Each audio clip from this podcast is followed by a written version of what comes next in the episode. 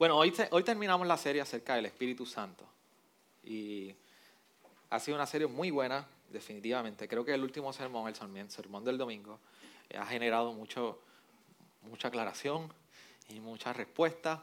Así que espero que hoy pueda contribuir a eso, porque el tema está implicado. El domingo pasado fue la llenura del Espíritu, un tema que está bien uh, distorsionado en nuestra iglesia a nivel general.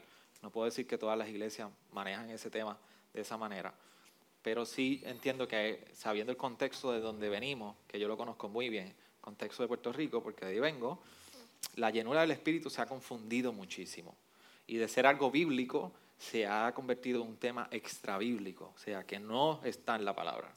Y yo les exhorto que si usted no estuvo el domingo pasado y no pudo escuchar ese, ese sermón, por favor, busque la página de la iglesia, iglesiagraciaredentora.com y busquen la área de sermones y le va a llevar a la página donde están todo el desglose de esos sermones.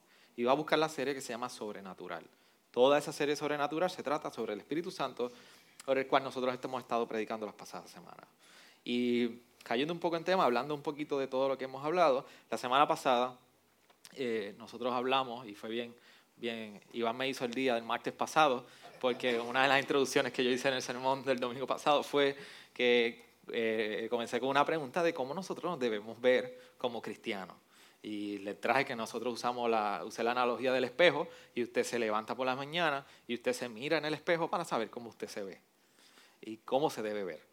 Así que no solamente te enseña cómo te ves, sino que te ayudas a verte cómo debes verte. Valga la redundancia. Así que eh, dije, a nivel espiritual, si usted tuviera la oportunidad de mirarse un espejo espiritual, cómo usted se ve y cómo debe verse. Y ante todo esto nos debemos ver como una persona llena del Espíritu de Dios. Si el cristiano tuviera la oportunidad de verse delante de un espejo espiritual, debe verse tan bien arreglado que la conclusión sea, estoy lleno del Espíritu Santo. Si eso es que pudiéramos definir la vida espiritual en un espejo, pues entonces Iván va el martes y nos envía un chat a todos y nos dice, bueno, hoy voy para el grupo comunitario para que me expliquen nuevamente lo del espejo y cómo debo verme al espejo. Así que es un buen recordatorio de cómo todos los días debemos ir y recordarnos estas verdades. Así que llenura del Espíritu es una persona que eh, eh, así se debe ver creyente delante de un espejo espiritual. ¿Cómo debe ser un cristiano centrado en el Evangelio? Debe ser una persona, debe ser un cristiano que está lleno por el Espíritu Santo y esto significa, y hablamos en resumidas cuentas, que llenura eh, no era una cosa que podemos asociar con un vaso lleno o vacío. Llenura se trata más de lo que es control gobierno del Espíritu Santo sobre nosotros. Tienen más control, menos control. Y la analogía que utilicé, y perdonen que tuve este tiempo, pero creo que esto va bien ligado a lo que estamos, vamos a estar hablando hoy. Y lo que hablamos es que una cosa es usted ir conduciendo un automóvil y pensar que el Espíritu Santo va como eh, el asistente de chofer, indicándole por dónde tiene que ir, por dónde tiene que andar, por dónde tiene que doblar, cuándo detenerse, cuándo acelerar. Usualmente vemos la vida espiritual y la relación del Espíritu Santo con nosotros de esa manera. Espíritu Santo, dime, Espíritu Santo, aquí no lo que hablamos sobre la llenura del Espíritu Santo es que se trata de tú irte al asiento pasajero y que el Espíritu Santo tome el control de tu vida. Y sea el quien te dirige, sea el quien te detenga, quien sea que acelere, quien doble izquierda, doble derecha. De eso consiste. Por eso hablamos de control. Y hemos visto que el Espíritu Santo lo definimos su teología. El primer sermón fue una teología del Espíritu Santo. Entendimos bíblicamente de una manera resumida eh, que espero en un futuro poder indagar mucho más con ustedes en ese tema, pero definimos una base de donde Juan 14, 15 y 16 vemos a Jesús hablando acerca del Espíritu Santo cuando habría de venir y vemos la obra en hecho de cómo va adelantando, vemos en el Nuevo Antiguo Testamento el Espíritu Santo entrando, saliendo en escena, pero si pudiéramos definir entonces, resumir la obra del Espíritu Santo en el Nuevo Testamento, lo vemos permanentemente habitando entre nosotros en nosotros y entre nosotros. Por eso el día de Pentecostés lo que representó fue la iniciación del ministerio del Espíritu Santo permanentemente en la vida del creyente. Es el cumplimiento de cuando Jesús en Juan 14, 15 y 16 decía que me es necesario que yo me vaya para que venga Él. Ese es el cumplimiento de esa profecía de Jesús. Así que por eso confundimos muchísimo el segundo bautismo del Espíritu Santo con la llenura. No existe tal cosa como un segundo bautismo del Espíritu Santo. No está en la palabra, amados. Yo quiero, yo, usted puede decir, tú estás equivocado, pastor. Perdóneme de desilusionarlo, pero no está en la Escritura. Si usted consigue la evidencia de que hay un segundo bautismo, por favor tráigamela. Lo que hay es un día de Pentecostés. Y el día de Pentecostés no fue un segundo bautismo sobre los creyentes. El día de Pentecostés fue la iniciación del Espíritu Santo que estaría ahora habitando permanentemente en el creyente. Ahora no vemos el Espíritu Santo como en Gedeón, entraba y salía, como Sansón. ¿Se acuerda de Sansón? Y el Espíritu de Dios vino sobre Sansón. Y una última vez Dios le envió su espíritu y allí tomó las columnas de aquel, lugar. El espíritu de Dios vino sobre Jefté. En el Antiguo Testamento vemos al Espíritu Santo. El Espíritu Santo lo vemos desde la creación. El Espíritu Santo ha estado siempre presente. En, es, es Dios. Dios manifestado en tres personas. La obra del Espíritu siempre ha estado desde el inicio, desde la creación, desde la eternidad. Lo único que ahora en la iniciación de este periodo de la iglesia y luego de la ascensión de Jesús a los cielos, Jesús dijo, me es necesario que yo me vaya para que Él venga. Y sabes qué? El Espíritu Santo, lo más hermoso de esta era del Espíritu Santo que tú y yo estamos disfrutando, que es un privilegio de este plan de redención y del Evangelio, es que está permanentemente en nosotros. Por eso, si usted quiere escuchar de un bautismo del Espíritu Santo, el día que usted fue regenerado, el día que vino ese Espíritu Santo sobre usted y vino así como, como, como de, de, norte, sur, y lo hizo nacer de nuevo. Como hablaba con Jesús con, ¿cómo era que se llamaba? Se me olvidó. Nicodemo, gracias. Con Nicodemo. Hay que nacer en el Espíritu. Y Nicodemo dice, ¿cómo me voy a meter de nuevo en el vientre? Bueno, viene del norte, sur. Jesús le estaba hablando de la regeneración del corazón. Cuando eso sucede, cuando a ti te transforman en el corazón de piedra, en carne, tú fuiste bautizado en el Espíritu. Si tú quieres hablar de un bautismo, ahí puedes hablar de bautismo. Que de muerte, ahora estás en vida. Que de muerte espiritual, tú has resucitado. Pero fuera de ahí lo que hay es una llenura. Y en la vida del creyente, el Espíritu Santo está en nosotros permanentemente, pero el hecho de que tú no lo veas obrando en ocasiones, el hecho de que tú no sientas que te está dirigiendo, no se trata de que Él no está ahí. Se trata de varias cosas que quizás lo apagaste, como en Tesalonicenses Pablo nos hablaba, le hablamos la semana pasada, o lo entristeciste. Es una persona, es la tercera persona de la Trinidad. Así que hay una relación con Él. Y hablamos lo que representa entristecerlo y apagarlo. Pero vemos el Espíritu Santo desde la creación, permanentemente en la iglesia, es quien nos llama, nos atrae a Cristo, es quien nos trae convicción de pecado y es quien entonces viene a habitar con nosotros constantemente. Por eso Pablo en 1 Corintios 6 le recordaba a la iglesia cuando estaba pasando el fuete sobre la iglesia, le estaba pasando la, la correa a la iglesia y le decía al final, óyeme, ustedes no saben que ustedes son templo del Espíritu Santo, ¿qué está diciendo? Que el cuerpo de ustedes es donde habita el Espíritu Santo. Y está haciendo un llamado a la iglesia que tratemos nuestra vida, nuestro cuerpo, como santo, porque habita el Espíritu Santo en nosotros. Así que la enseñanza de que el Espíritu Santo está permanente en nosotros es constante en el Nuevo Testamento. Se trata de la llenura y la llenura se trata de control. Y cuando hablamos de esto es que la llenura del Espíritu, como nos habla Pablo en, en Efesios 4, no es una opción, es un mandato. Por eso nos dicen, no embriaguéis con el alcohol donde hay disolución, sino sed llenos. Es un mandato a obedecer. Así que el procurar usted y yo, el no procurar la llenura del Espíritu Santo, nos lleva a desobediencia delante de Dios. Si usted no está procurando la llenura del Espíritu Santo, usted está en desobediencia. Se tiene que arrepentir delante de Dios.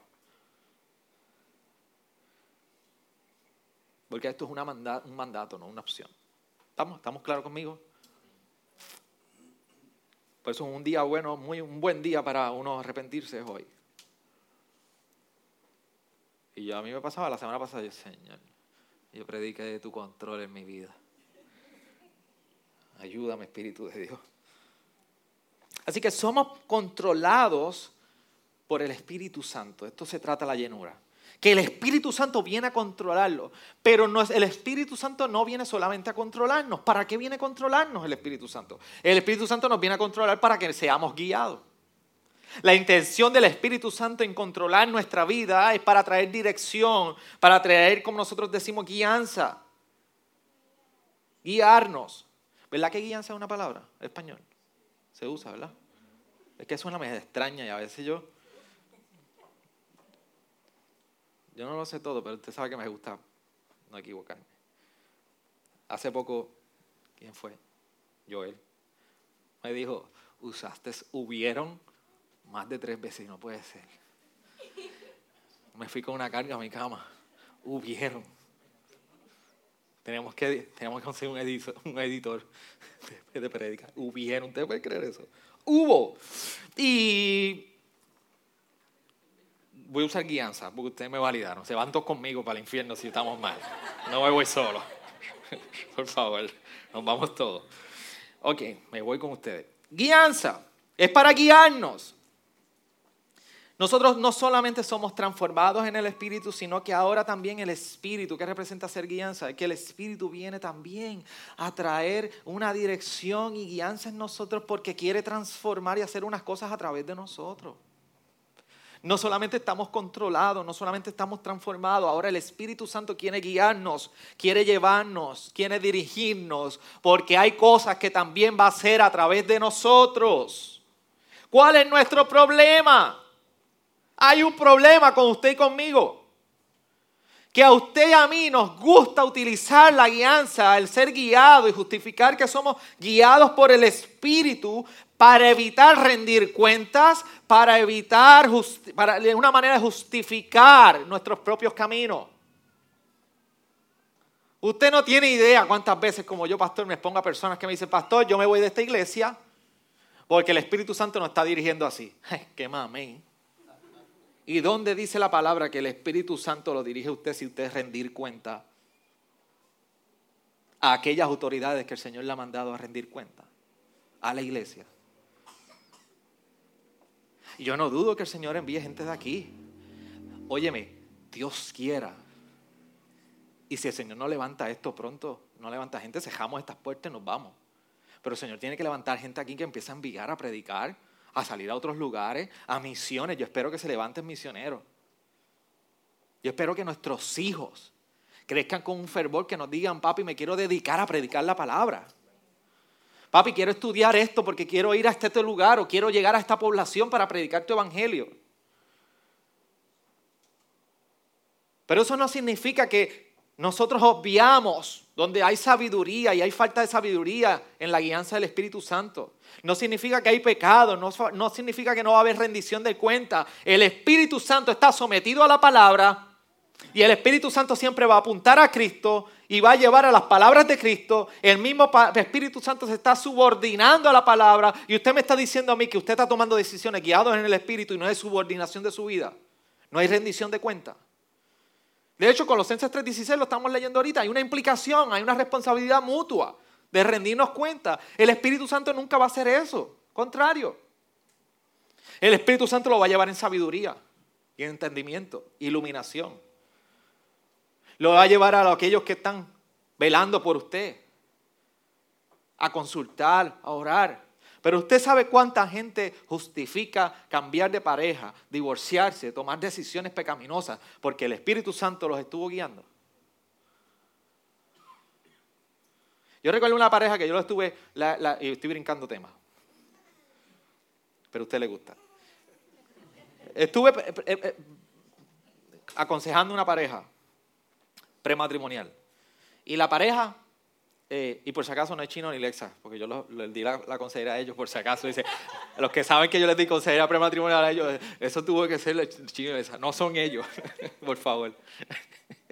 Eh, esta pareja yo les advierto y les digo, ¿sabes qué? Y le digo a él, por favor, evalúa y entiende que ella no está preparada para el matrimonio.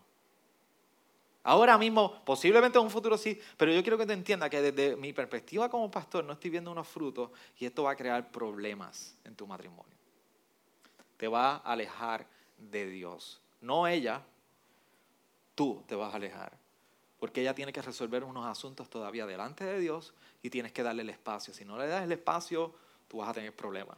Te vas a meter ahí y no vas a dejar que el Señor continúe orando. Le importó tres pepinos, yo está bien. Se casaron y a los tres meses vienen.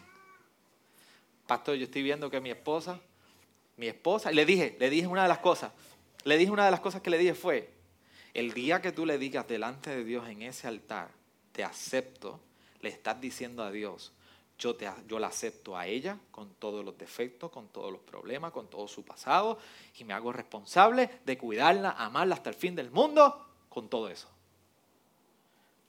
¿Sabes qué es lo que va a pasar? Ah, sí, pastor, Tres meses, lo tenía en la oficina diciéndome, pastor, esa mujer no es de Dios. Yo le dije, el que no es de Dios eres tú. Tú eres el que está mal. Y tú fuiste un irresponsable y le di un insulto pastoral a buenas palabras. Pero le dejé la carga responsabilidad de él. Se divorciaron.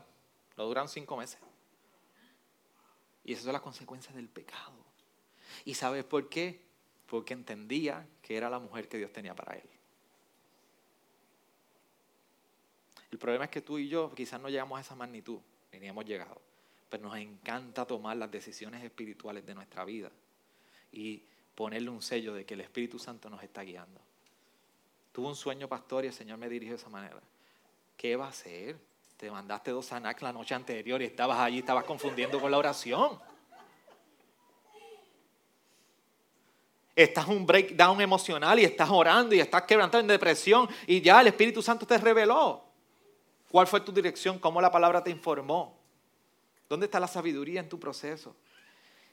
Pero usted puede entender en macro lo que estoy compartiendo. Nos encanta abusar de la guianza del Espíritu Santo para justificar aquello que evita nosotros poder rendir cuentas diciendo que el Espíritu Santo nos está dirigiendo. El Espíritu Santo nunca te va a dirigir a apartarte de la congregación. El Espíritu Santo nunca te va a apartar de la palabra. El Espíritu Santo nunca te va a apartar de la iluminación de la palabra. El Espíritu Santo nunca te va a apartar de la rendición de cuentas, hermanos, en la fe. Y el Espíritu Santo nunca te va a apartar de buscar el consejo, la amonestación, la mentoría, la edificación de los hermanos en la fe. ¿Y qué sucede cuando una persona está en pecado? ¿Qué es lo primero que hace? Se aleja. El Espíritu Santo te va a llevar a tal punto, y estoy haciendo un resumen antes de entrar en materia, te va a meter aquí me va a coger y me va a meter aquí donde Wanda, donde Edwin, donde Iván. Díganme que estoy bien, mi corazón está pecaminoso, estoy pensando mal, estoy pensando bien, son buenas decisiones, díganme. Y voy a querer buscar, así me va a dirigir el Espíritu Santo, a querer ser, a querer ser edificado, porque voy a procurar que mi vida esté habitada por la palabra de Cristo. Y la palabra me recuerda que, la que mi vida está habitada por Cristo, por la palabra de Cristo, cuando otros se meten en mi vida.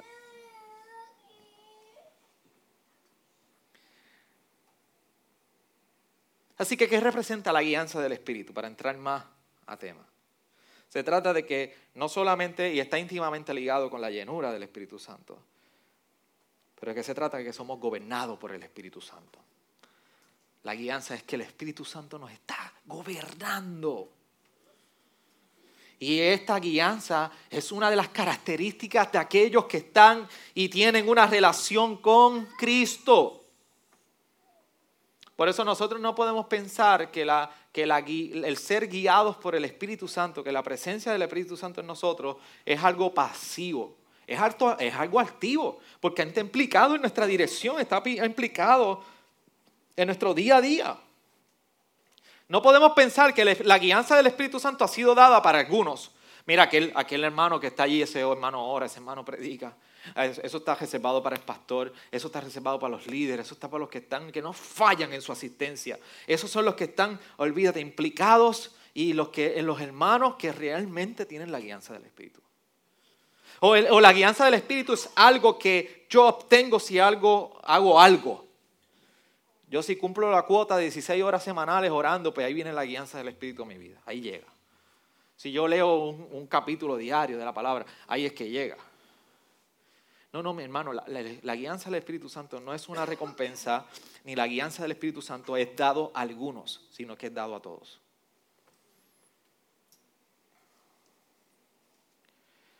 Pero lo que tú y yo tenemos que entender es que posiblemente quizás, y, quiero ayudarlos a aclarar, la analogía que le di de la llenura del, del Espíritu Santo sobre el carro, nos puede, llevar a, pensar que la dirección y la guianza del Espíritu Santo es como usualmente estamos acostumbrados a asociar de liderazgo y de dirección.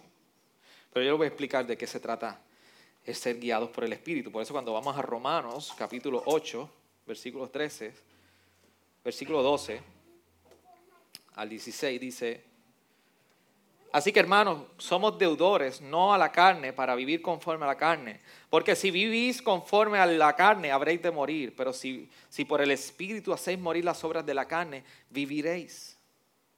Porque todos los que son guiados por el Espíritu de Dios, los tales son hijos de Dios. Pues no habéis recibido un espíritu de esclavitud para volver otra vez al temor, sino que habéis recibido un espíritu de adopción como hijos por el cual clamamos, Abba Padre. El Espíritu mismo da testimonio a nuestro espíritu de que somos hijos de Dios. Y versículo 13 y 14, usted se dio cuenta de lo que dice ahí. Porque si vivís conforme a la carne, habréis de morir. Pero si por el Espíritu, por el Espíritu, caminando en el Espíritu,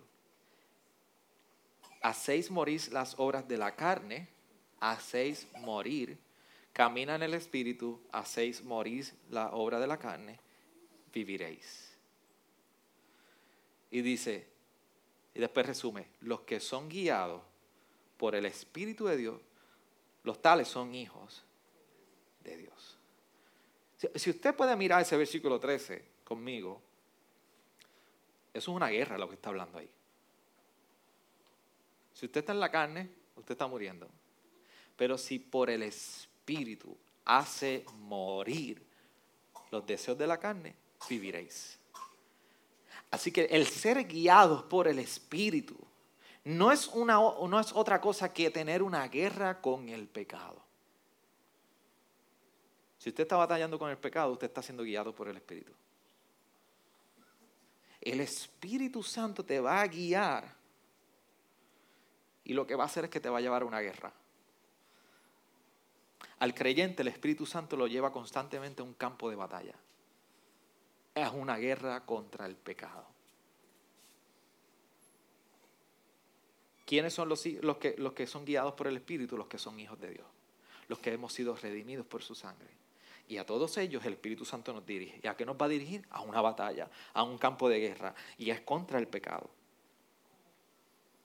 ¿O acaso usted no se ha dado cuenta que una de las primeras cosas cuando Jesús fue inaugurado en el ministerio, fue bautizado, fue llevado al desierto? ¿Y cómo fue llevado al desierto? ¿Por quién? Por el Espíritu. ¿Y qué le hace pensar a usted que es mejor que Jesucristo? ¿Qué le hace pensar a usted que la guianza del Espíritu es que lo va a llevar a un castillo allá y lo va a dar, le van a servir y va a tener un Ferrari, y va a tener comida y etcétera, etcétera? Si el mismo Jesucristo, el Espíritu, lo llevó al desierto. ¿Y a qué lo llevó al desierto? ¿A qué fue vencer? El pecado. Lo mismo hace el Espíritu Santo con nosotros. Que así como Cristo fue llevado al Espíritu del desierto, así nosotros somos llevados a combatir el pecado en nuestra vida. Por eso si usted quiere ser guiado por el Espíritu, yo creo que debemos todos, hoy es un buen día para nosotros ajustar nuestras expectativas acerca de lo que representa que el Espíritu Santo controle y dirija mi vida. Tenemos que ajustar nuestras expectativas acerca de lo que se trata, ser lleno y controlado, gobernado y guiado por el Espíritu. Porque si usted es guiado por el Espíritu, lo que va a hacer el Espíritu es que va a traer convicción de pecado en usted y va a poner la necesidad de la gracia de Dios en usted. Ese es el patrón de la guianza del Espíritu Santo. Pone la necesidad de, arrepentimiento de pecado y pone la necesidad de gracia de Dios en usted. Así que eso es la guianza del Espíritu Santo.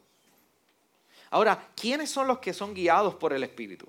Bueno, nosotros cuando leemos en Romanos 8:14 nos dice, porque todos los que son guiados por el Espíritu de Dios, los tales son hijos de Dios. En palabras resumidas, los que son hijos de Dios, los que son redimidos por la sangre, esos son los que son guiados. Pero aquí hay mucho más que nosotros tenemos que indagar y entender. Cuando nosotros vamos a ese versículo 14, dice, porque todos los que son guiados, la palabra en griego, en ese pasaje, lo que representa es estar amarrado, preso. Ya la mejor alusión que hace esto es cuando llevaban los presos amarrados con cadenas. O cuando algún tipo de animal es limitado o amarrado para limitar su, su movimiento. Así que la palabra guiados en el versículo 14 de Romanos tiene esa connotación. Es una persona que está siendo amarrada, preso. ¿Y sabe lo que implica para nosotros? El que ser guiados en el Espíritu hay una implicación en nosotros de humildad y sumisión a Él. Cuando la palabra está hablando de ser guiado, lo que está representando es que hay una implicación de usted y yo ser humildes y sumisos, someternos a el Espíritu Santo.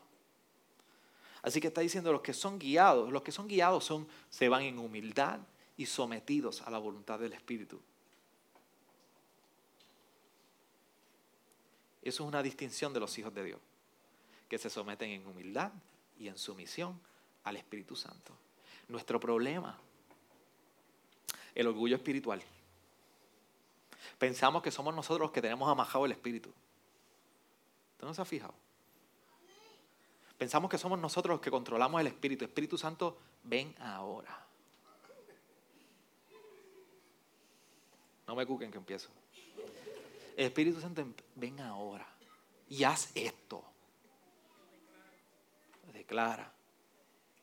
Eso no es ser guiado por el Espíritu. Ese es nuestro orgullo espiritual, que pensamos que ganamos un favor, cuando lo que nos llama a ser guiado del Espíritu es humildad, sumisión, control y gobierno de Él sobre nuestra vida. Esos son los hijos de Dios. Pero qué problema de orgullo espiritual en nosotros, en nosotros, no solamente en otras iglesias, nosotros, amados. Nos encanta reconocer que, y, poder pavonear, como decimos en el, buen campo, pavonear por ahí todo nuestro orgullo espiritual de lo que hacemos y que pensamos que tenemos más, que más, más favor del Espíritu Santo que otros. Mira, esta misma semana nosotros fuimos a la cárcel, el viernes. Fuimos a la cárcel federal estaba Orlando, estaba Mario y fuimos a coger una orientación porque queremos comenzar un ministerio de alcanzar los presos a través de esta iglesia. Y se requiere todo un proceso de, background check y clearance de todos nosotros. Lamentablemente Mario nos salió un poquito ahí de esto, pero sus huellas digitales dieron con un profile raro. No, gracias a Dios pasamos todo. Y, y estamos allí y había muchos, muchos, otros movimientos que no eran eh, de nuestro mismo corte. Y había un pastor de una denominación bastante legalista. Y, mientras yo estoy reflexionando allí, que el capellán de la, de la, de la institución estaba pidiendo unos documentos y estaba pidiendo que los que eran pastores tenían que traer un certificado de ordenación. Y, y yo estoy meditando en ese momento y déjame decirle, yo, llego allí con orgullo. Yo digo, estos muchachos necesitan de nosotros. es orgullo. Estos muchachos necesitan del Evangelio, no de mí. ¿Entiendes? Y yo llego con orgullo, pero allí en un momento dado llego y, Señor, yo qué privilegio ser parte de esto. Y cuando él está pidiendo el certificado y el Señor, estoy luchando con mi orgullo y esto, yo escucho al pastor que le dice, pero es que yo tengo 31 años de servicio. Llévenselo preso, por favor. Llévenselo preso, por favor. Cambio. Esa era mi oración. Espíritu de Dios, llévatelo preso, bro. Cambio. Yo llevo 31 años y el capellancito tiene que traer el certificado. ¿Qué hacen 31 años? ¿Qué gana 31 años? Y en el espíritu no se miden en años. Guiar, ser guiado en el Espíritu, se trata de algo de día a día. Por eso la humildad y la sumisión es algo distintivo del que es guiado por el Espíritu Santo. Por eso si tú procuras ser guiado por el Espíritu, algo que tú vas a ver que el Señor va a estar trabajando a ti es que va a cultivar un corazón humilde y sometido a Él. Y tú vas a ver un deseo por crecer en humildad y cada vez someterse a su voluntad sin pelear menos. Ayer pataleaste y te tiraste al piso, hoy hiciste, ay bendito Señor. Y cada día vas creciendo en esto. Por eso, si pudiéramos identificar características de los que son guiados en el Espíritu, una de las cosas que sucede es que caminan en la verdad de Dios. El que es guiado por el Espíritu va a estar caminando en la verdad de Dios. Por eso hay que tener mucho cuidado, amado, que la guianza del Espíritu Santo no es un asunto que es paralelo a la Biblia. Escúcheme bien la guianza del Espíritu Santo no es algo que va paralelo a la Biblia. La guianza del Espíritu no es algo que va independiente a la Biblia. No puedes subir el nivel de la guianza del Espíritu a un nivel igual o mayor de la palabra, porque el Espíritu siempre va a estar subordinado a la palabra. Y la guianza del Espíritu en nuestra vida siempre va a la luz de la palabra. Y quien dicta la guianza del Espíritu sobre tu vida es la palabra. Por eso no puede haber que por allá fulano dice que el Espíritu dijo y usted dice, pero es que no lo encuentro en la palabra. ¿Y cómo yo reconcilio eso? Eso no es el Espíritu. No es el Espíritu. El Espíritu nunca va a guiar al creyente, ni va a llevar por direcciones al creyente, por buena que se vean por buenos motivos y fines que usted puede identificar, nunca el Espíritu le va a guiar, amado hermano, fuera ni paralelamente a la palabra. Lo va a llevar a la palabra y a la luz de la palabra y en la palabra lo va a dirigir. Porque el Espíritu Santo se somete a la autoridad y la autoridad que designó Dios fue su palabra. Por eso el mismo Jesús decía que vendría y éste les haría recordar todas las palabras que él les había dicho. Y decía que las palabras y con la, la función de este Espíritu Santo le glorificará. El Espíritu Santo nunca va a hablar de Él, de lo maravilloso que es Él, de lo grandioso que es Él, de las obras que Él hace. El Espíritu Santo abunda y apunta a Cristo. A Él es que va a glorificar. ¿Entienden eso? Camina en la verdad de Dios. Nunca el Espíritu Santo le va a pedir, si algo puede resumir todas las palabras que yo di en los últimos dos minutos, nunca le va a pedir algo contrario a la Biblia. Nunca. El Espíritu Santo se somete a la palabra porque nosotros una cosa que lo distingue es que caminamos en la verdad. Lo segundo, estas dos características es que el que es guiado por el Espíritu se rinde al control del Espíritu. Se rinde al control del Espíritu. Camina en la verdad, es hijo de Dios y se rinde al control del Espíritu, guiados, amarrados, presos. Y tercero, no solamente camina en la verdad, no solamente se rinde al control del Espíritu, sino que de igual manera, hermano, el que es guiado en el Espíritu constantemente va a perseguir el gozo y la libertad de la gracia en su vida. La guianza del Espíritu en tu vida va a traer gozo y libertad y la vas a experimentar. Porque en Cristo experimentaste eso y la guianza del Espíritu te permite manifestar esa emoción de libertad y gozo de la gracia de Dios. Por eso cuando nosotros vamos a Gálatas 5, Pablo está hablando de los frutos en este capítulo y en versículo 18 está diciendo, pero si soy guiado por el Espíritu, no estáis bajo la ley. ¿Sabe lo que significa que usted le digan, mira, tú eres culpable, pero ¿sabes qué? Vas a salir absuelto. No hay condena. Usted va a llorar de tristeza. Yo le voy a explicar algo. Antiel, no fue antier, el lunes, martes.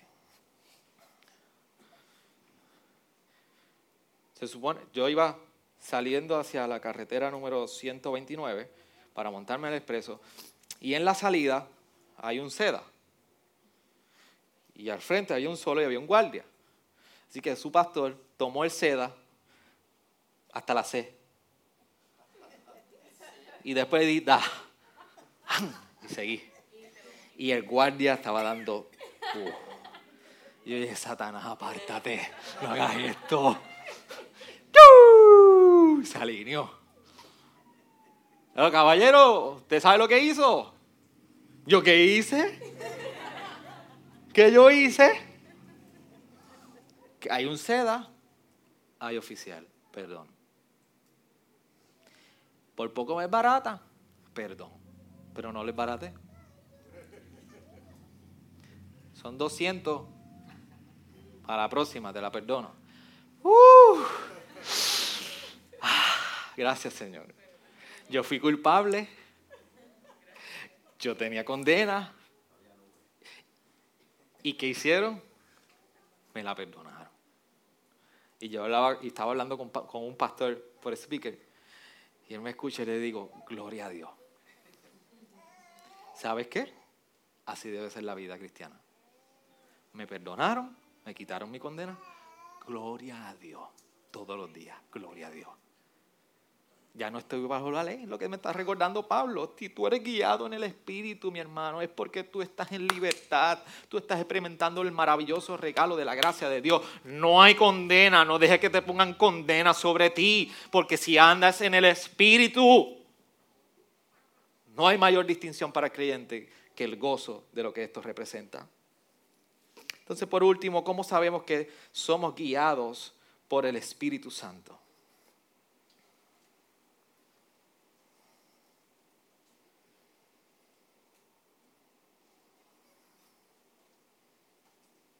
Una de las cosas que hace el, Espíritu Santo es que nos da un testimonio interno a nosotros. Podemos experimentar internamente en nosotros un testimonio del Espíritu Santo. Eso es lo mismo que Romanos 8, 16 nos está recordando. Pablo, cuando dice el Espíritu mismo da testimonio a nuestro espíritu de que somos hijos de Dios. ¿Qué hace el Espíritu Santo? El Espíritu Santo viene y aplica estas verdades del Evangelio a tu vida, tú como individuo. Y estas verdades generales que usted escucha y usted es exhortado en esta iglesia, pero cada uno de ustedes tiene sus situaciones en particulares, el Espíritu Santo viene y hace, lo customiza. ¿Usted ha escuchado ese anglicismo? ¿Sí? Customiza. Customizado, sí, como quiera. Eso es un anglicismo, por donde quiera que y viene a donde Edwin. Y el pastor está predicando sobre un tema y Edwin allá empieza el Espíritu Santo a recordarle este asunto en su vida, a recordarle esta situación, este conflicto, este problema o lo que sea, y el Espíritu Santo comienza a traerle convicción sobre eso. Así que el Espíritu Santo viene y personaliza nuestras vidas, estas verdades y las, las afirma en nuestros corazones, las ancla para traer la exhortación. ¿Sabes por qué? Porque en Romanos 8, 26 y 27 se nos recuerda y nos dice, 26 y 27 dice, y de la misma manera también el Espíritu nos ayuda en nuestra debilidad. Porque no sabemos orar como debiéramos, pero el Espíritu mismo intercede por nosotros con gemidos indecibles. Y aquel que escudriña los corazones sabe cuál es el sentir del Espíritu porque Él intercede por los santos conforme a la voluntad de Dios. ¿Sabe por qué? Porque el Espíritu Santo conoce nuestras debilidades. El Espíritu Santo conoce nuestras necesidades, aun cuando tú no sabes afirmarlas o compartirlas o expresarlas, el Espíritu Santo lo conoce. Y como el Espíritu Santo lo conoce, viene, aplica la verdad en tu vida, incluso intercede por ti cuando tú no sabes hacerlo delante de Dios. Por eso cuando hay situaciones en tu vida que el Espíritu Santo tú ves que está formando en ti un carácter de humildad y sumisión y estás en el desierto del Señor, eso no significa que el Espíritu Santo se fue. El Espíritu Santo está presionando. Dice, Iván, sigue. Iván, sigue, sigue, sigue. Que mientras tú no sabes orar, yo estoy gimiendo por ti. Mientras tú, no, tú eres débil, yo soy fuerte por ti.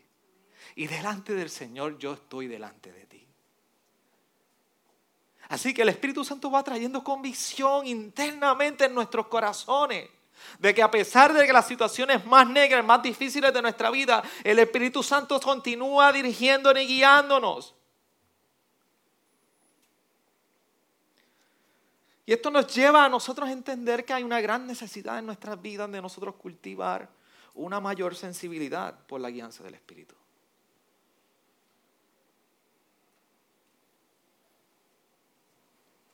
Por eso, ¿cómo sabemos que entonces el Espíritu Santo nos está guiando? Hay un testimonio interno, hay un testimonio externo incluso. Si el Espíritu Santo te aleja de ti mismo, te está guiando. Si el Espíritu Santo te está desarraigando de tu orgullo y de tu corazón y de tu voluntad y te está sacando lo que tú eres, ¿Te has visto cuando vienen a filetear un pescado que le sacan las escamas y le sacan toda la piel? Cuando el Espíritu Santo está haciendo eso, te aleja de ti y te saca todo ese exceso de ti, de tu voluntad, de tu carácter, de tus pensamientos y empieza a escarbar, escarbar y te está alejando, te está desprendiendo y es doloroso. Es doloroso, amado, cuando esto te está pasando, es doloroso. Pareciera un velcro en, nuestro, en nuestros corazones que están sacando y es doloroso. Pero si el Espíritu Santo te está alejando de ti mismo, Él te está guiando. Y si está creciendo una pasión por glorificar a Dios, aún en el día más duro, y tú quieres glorificarle y y ser hallado fiel, en todo. El Espíritu Santo te está guiando. Por eso estas son dos preguntas que tú te tienes que hacer. Espíritu, tú me estás alejando de mí. ¿Dónde me estoy acercando? Estoy creciendo en orgullo, estoy creciendo en humildad. Está creciendo en la pasión por querer agradarle a Él. Esas son preguntas, amado, que tenemos que hacernos y tienen que hallar contestación hoy.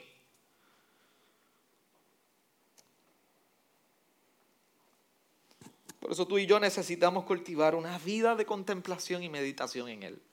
Nuestras vidas están demasiado ajoradas, nuestras vidas están demasiado comprometidas, nuestras vidas están tan ocupadas que no tenemos tiempo para nosotros sentarnos, contemplar y buscar comunión con Él. Donde le podamos expresar, Espíritu Santo, contrólame, gobiername ayúdame en este pecado.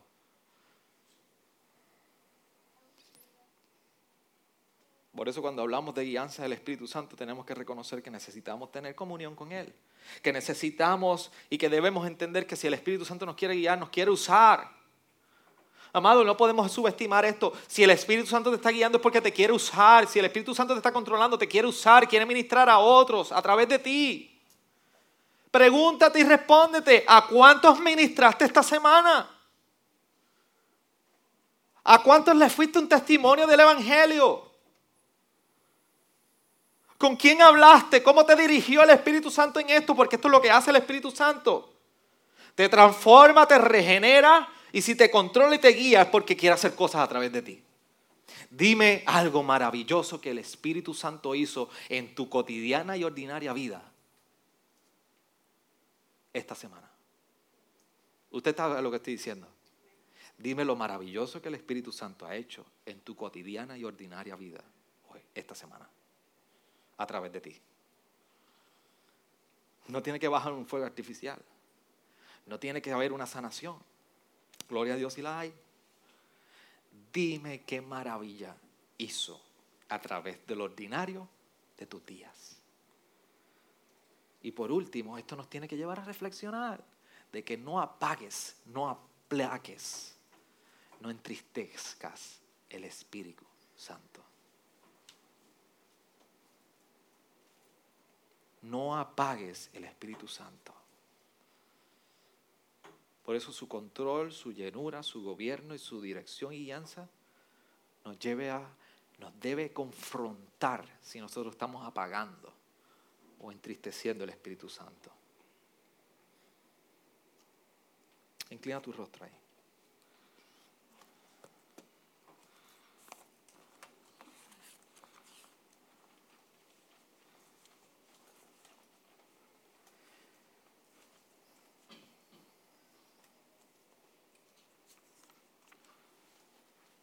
Y esto es un buen momento de nosotros reflexionar lo que hemos hablado.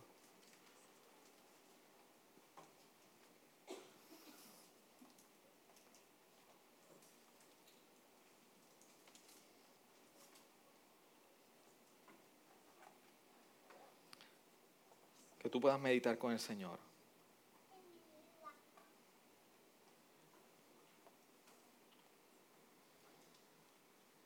Y pedirle al Señor, Señor, que tú puedas reconocer delante de Dios. ¿Qué hay en tu vida que tú estás entendiendo que no representa un distintivo, característica de que estás siendo guiado por el Espíritu? ¿Qué cosas puedes hacer para crecer en el Espíritu?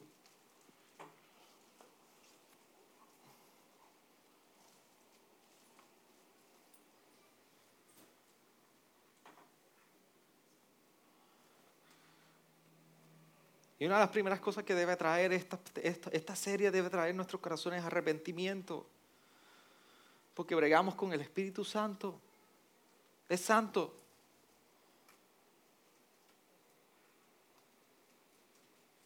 Si no lidiamos primero con nuestro pecado, no procuremos primero entonces buscar su control. Porque lo hemos entristecido. Y por último, pidámosle al Señor que nos ayude a vivir en Él controlados por Él y que nos use, que estemos a la expectativa porque esa es la intención, ese es su diseño. Señor, ayúdanos en esta hora. Te glorificamos en medio nuestro. Tu palabra ha sido expuesta y hemos escuchado. Señor, sella nuestros corazones con estas verdades y en tu espíritu aplícalas a nuestros corazones. Ayúdanos a recordarnos cuando se nos olvide. Que podamos experimentar el Espíritu Santo, que esto no sea algo intelectual, que sea también de igual manera algo que informe todos nuestros días y que podamos experimentarlo en todo momento. Ayúdanos, Espíritu de Dios, no nos dejes solo. Te necesitamos, Espíritu de Dios, en nuestra vida. Perdona cuando te entristecemos, perdona cuando te hemos, Señor, negado, perdona cuando te hemos apagado en nuestra vida y tú permaneces fiel en nosotros, pero por favor, Espíritu Santo, toma el control nuevamente de nuestras vidas. Nos humillamos ante ti, nos sometemos a tu perfecta y agradable voluntad para con nosotros.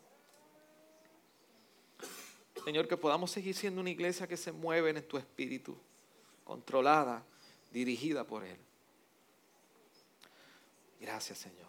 En tu nombre, Amém.